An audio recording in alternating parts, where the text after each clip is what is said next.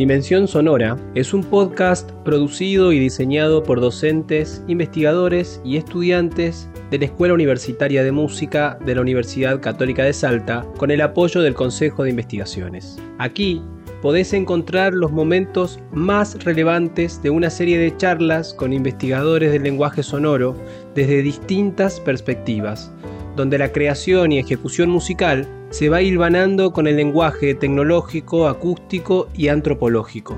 Te invitamos a recorrer cada encuentro en este pequeño espacio de reflexión donde todas las perspectivas confluyen en nuevos horizontes creativos y sonoros.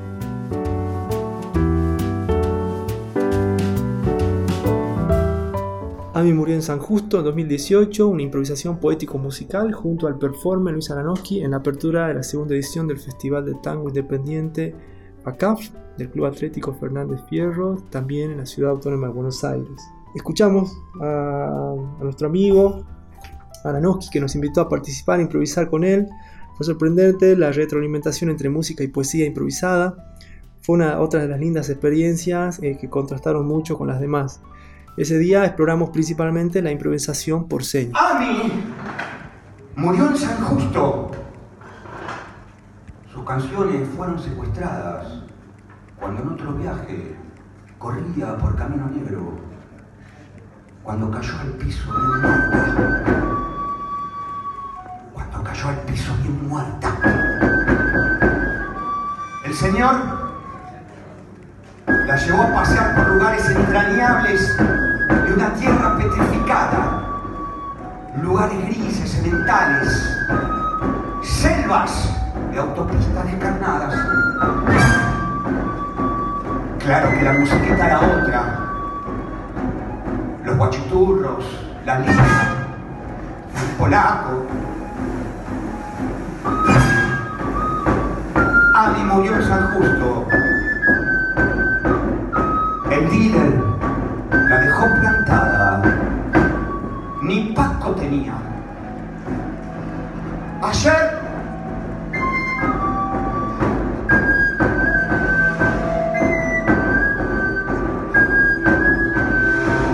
Ayer mataron unos pibes a balazos. Ayer mataron unos pibes a balazos. Ami murió en San Justo. Yo aún puedo escribir en casa. Fuerte algunas poesías de Luis. Eh, linda experiencia.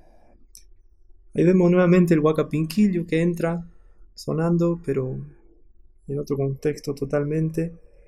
Eh, bueno, nosotros improvisando también atrás. Y vuelvo a pensar lo maleable que son estos instrumentos, ¿no? El uso, la profundidad, la búsqueda eh, constante, profunda que se puede llegar a dar. En 2019, Panorámica fue un espectáculo performático musical que realiza un, panorama por distintas músicas del noroeste argentino, tierras altas de Bolivia y sur de Perú. Sumerge al espectador o a la espectadora en el mundo sonoro de distintas comunidades campesinas, recreando los festejos y rituales tradicionales andinos, pero en la ciudad.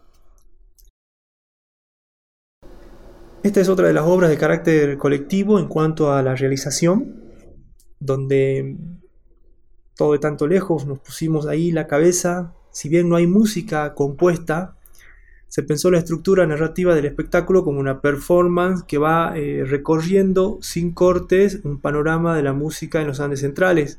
Hay secciones de experimentación como la improvisación, voces en off de cultores y cultoras de la región, ambientaciones sonoras con materiales de campos nuestros e intervenciones del espacio físico. Tocamos mucho entre el público, abajo del público, por momentos el público eh, provocado, motivado por nosotros, eh, intervino desde la música también. En esta obra se condensa eh, la música y el estudio de estos lenguajes estudiados por de tanto lejos durante casi cinco años. Thank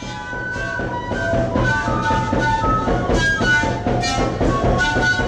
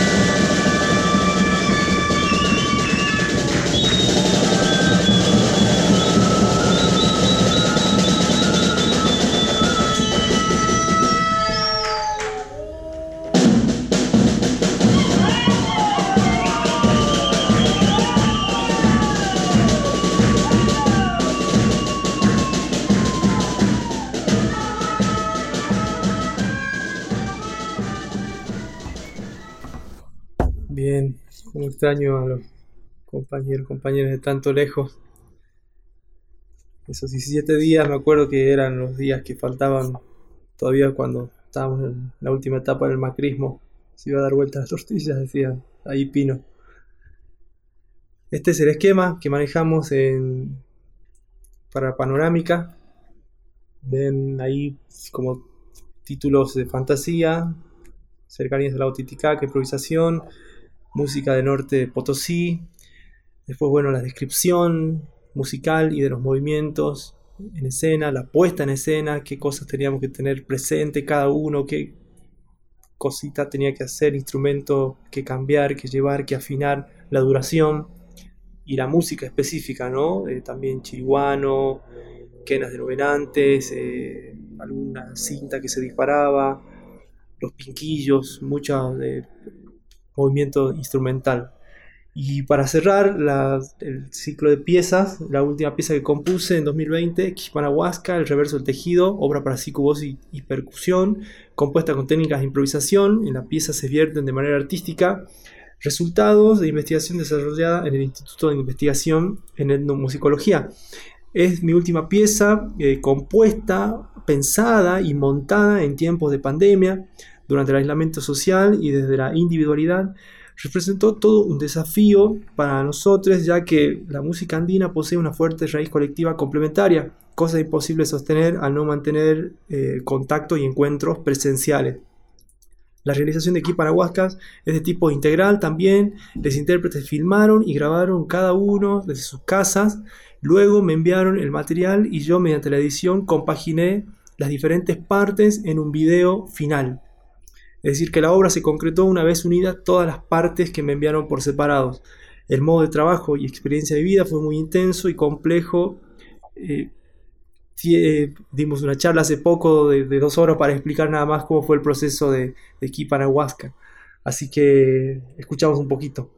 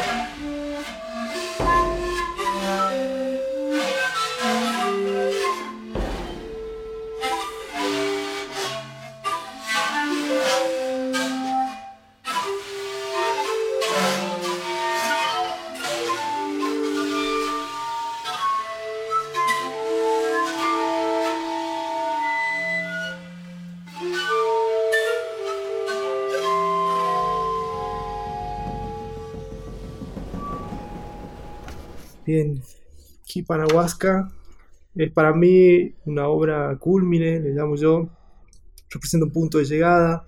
Por medio de la improvisación nos adentramos en procedimientos musicales complejos, obteniendo sorprendentes resultados sonoros que solo por esta vía de la improvisación pudimos acceder. Es un punto de llegada de un trabajo que vengo realizando de manera sistemática desde el 2015 aproximadamente. Eh, aquí para Huasca también trabajamos en base a esquemas, como les decía. Están los tres movimientos, el último, el tercero es la escena de, de sombras. Después está el primer movimiento, recreación de improvisación libre. El segundo, que es improvisación a partir de la dirección por señas.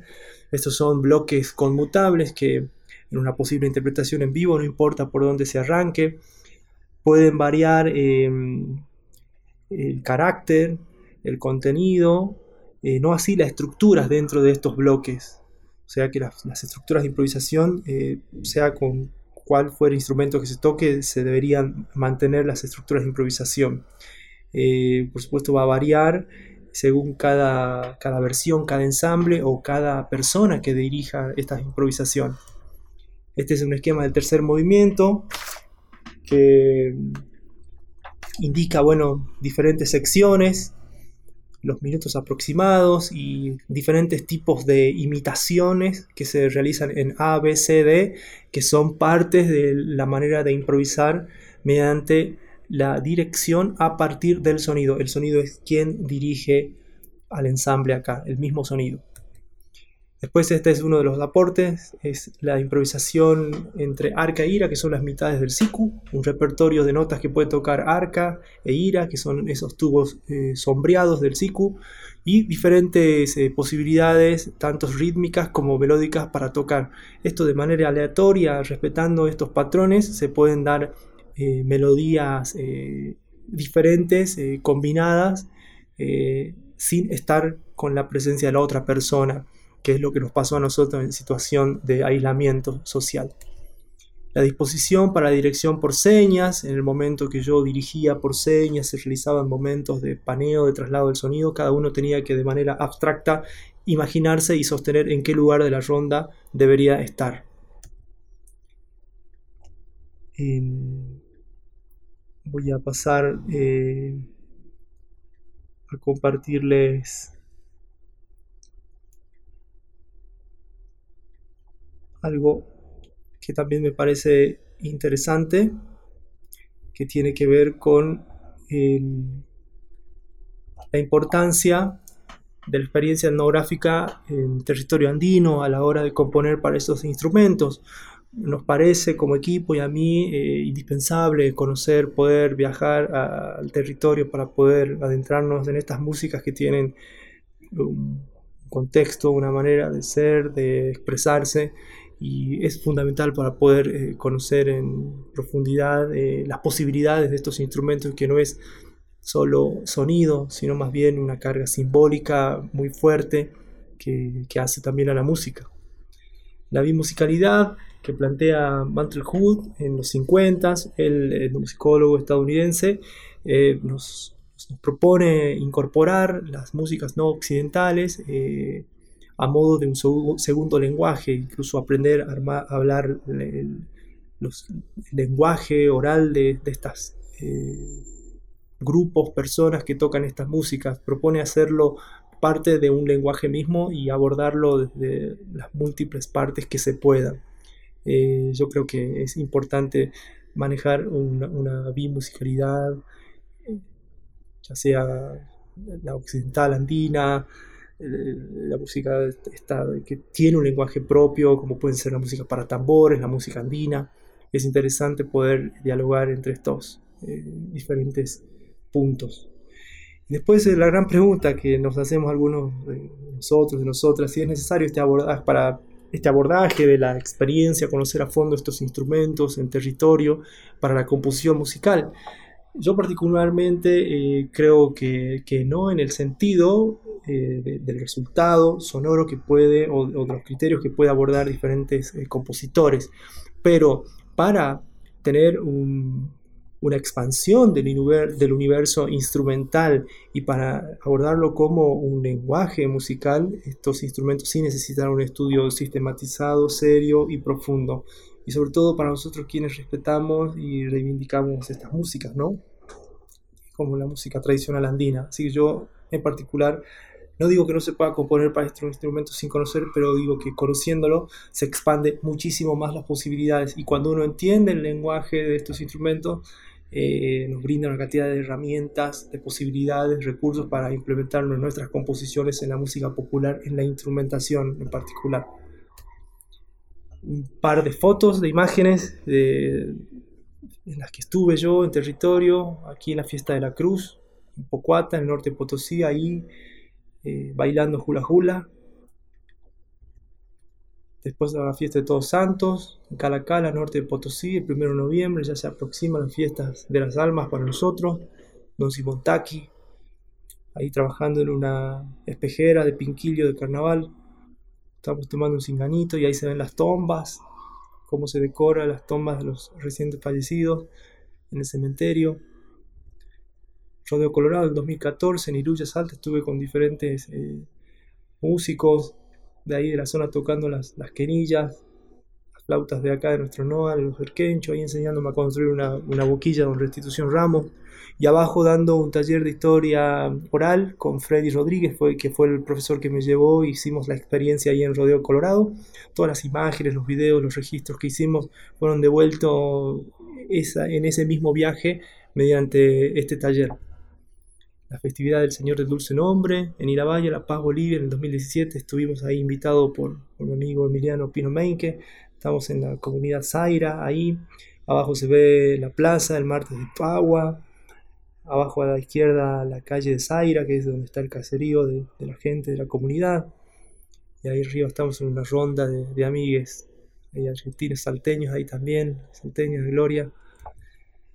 Santa Rosa de Ayaviri 2017, Melgar Puno, estuvimos con El Gama, este grupo de estudio, eh, el grupo andino de música de estudio que lo dirigió Xavier Bellinger con eh, Mariano Rosales, Emiliano Meinke, Pino Meinke y Wilber Wilka, somos los que integramos el Gama, ahí estamos probando un, sistema, eh, un aparato llamado Diginotator que mediante el, el DigiViewer, que es un soft y por medio de estos sensores nos, permite, nos permitió estudiar estas flautas eh, peruanas eh, de los novelantes de Hatun Ailiu, eh, registrando las pisadas con sensores. Fue un trabajo etnográfico importantísimo para nosotros porque nos llevamos con las sorpresas que ya Xavier Bellinger nos había adelantado, una manera muy particular de digitar estas flautas donde se realizan juegos en la mecánica de digitación que son extra sonoros.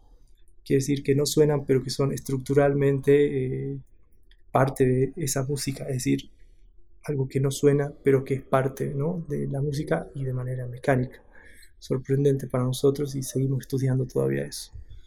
Fiesta de Todos Santos 2015, Iluga, Tarapacá, Chile, zona Aymara. Está la iglesia, estamos con los sicuras de Mancasaya, la parte de abajo significa, y abajo a la derecha, viniendo con una banda de bronce de la comunidad de Araxaya, la parte de arriba. Con la gente de Loaiza, Ticacara, grandes moseñeros de Anchayani, provincia de Loaiza, La Paz. En 2015 ellos me invitaron y estuvimos compartiendo ahí, eh, aprendiendo. Esta es la fiesta de Collana Tolar después comentar un poquito sobre mi familia. Yo creo que tengo toda esta búsqueda de lo andino, de la música, lo, tengo de parte de familia también. Ahí estamos celebrando los carnavales. Entre 2013 y 2020 resurgió, floreció nuevamente el Fortín Don Ángel Álvarez, que es la manera en que compartían allá por los años 60 las familias tradicionales ahí en el pueblo de Maimará. Ahí hay una foto en la misma casa, el mismo domingo de carnaval, pero en los años 60, arriba a la derecha y abajo estamos nosotros con la familia, amigas y amigos celebrando el carnaval tocando anatas quebradeñas. Bueno, comentarles un poquito sobre la creación musical, ya que estamos hablando de la música andina, pero en el mundo andino entiendo que hay dos maneras de entender la nueva producción de repertorio, que es a través del mito y por medio de algún músico maestro, de algún guía o de algún ira, como le llaman ellos. Lo que les comentaba anteriormente, a través del mito, es un encuentro entre una o un grupo de personas con esta deidad, el Sirinu, que les eh, provee de melodías y de nuevos repertorios mediante una, un encuentro con mucha chaya, alcohol, coca y, entre sueños aparece esta, esta deidad que, que es de respetar, es, bastante maligna también y les da la música a, las personas. Y después, bueno, el modo más tradicional que conocemos, que es los maestros que, que crean, que generan nuevo repertorio, que traen algo nuevo, traje un tono nuevo una melodía, un verso, como se les suele llamar, y se toca, el resto de, las personas tocan. Algo particular de esto es que, por ejemplo, me, pasó y sabemos, algunas personas de estas experiencias traen una cumbia que está de moda y e inmediatamente la pasan y empieza a sonar en estilo eh, musical tradicional. Y me, pasó alguna vez estar en esa experiencia cuando desde un celular empezaban a sacar una pieza en repertorio moseño si yo entraba tres segundos más tarde, podía escuchar que esa música tocada en estilo moseñada era una música de los abuelos, una música antigua, ancestral. Un dibujo del Cirino, del maestro Daniel Castelblanco, un amigo, estudioso del SICU, músico también, una pintura de él, del Cirino. Acá tuve la suerte de estar en un serenado de instrumentos, un ritual de bendición de los instrumentos, una invocación al Cirino por medio de un sacrificio de, un gallo rojo.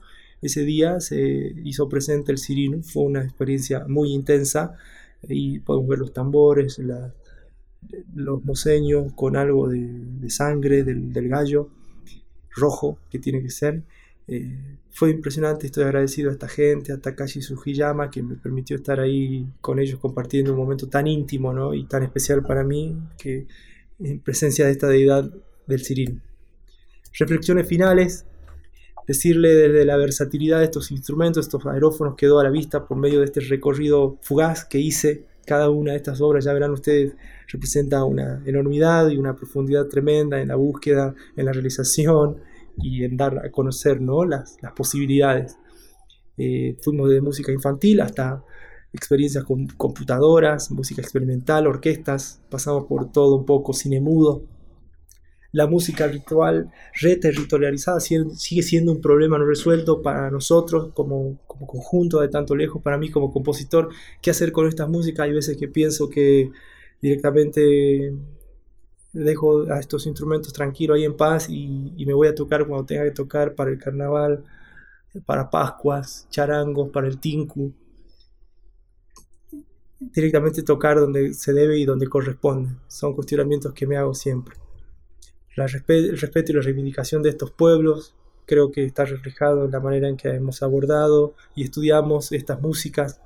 Eh, creemos en una apropiación de, estos valores culturales eh, y no en una expropiación, tomando algo, transformándolo en producto del mercado, más bien la apropiación, ser parte, hacerlo parte del cuerpo de uno, convivir, compartir con estos grupos de la manera más horizontal que se pueda, con la reciprocidad en el medio y el cariño, el afecto.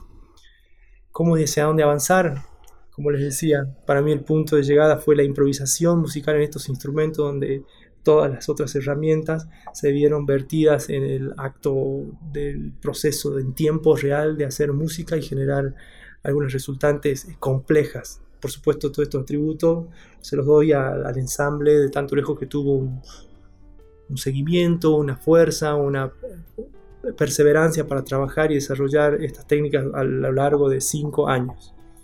Así que bueno, espero que estas herramientas, aportes y recursos hayan servido para reflexionar, para preguntarnos, para cuestionar, para generar tensión también, para siempre estar en la búsqueda y, y en la pregunta permanente.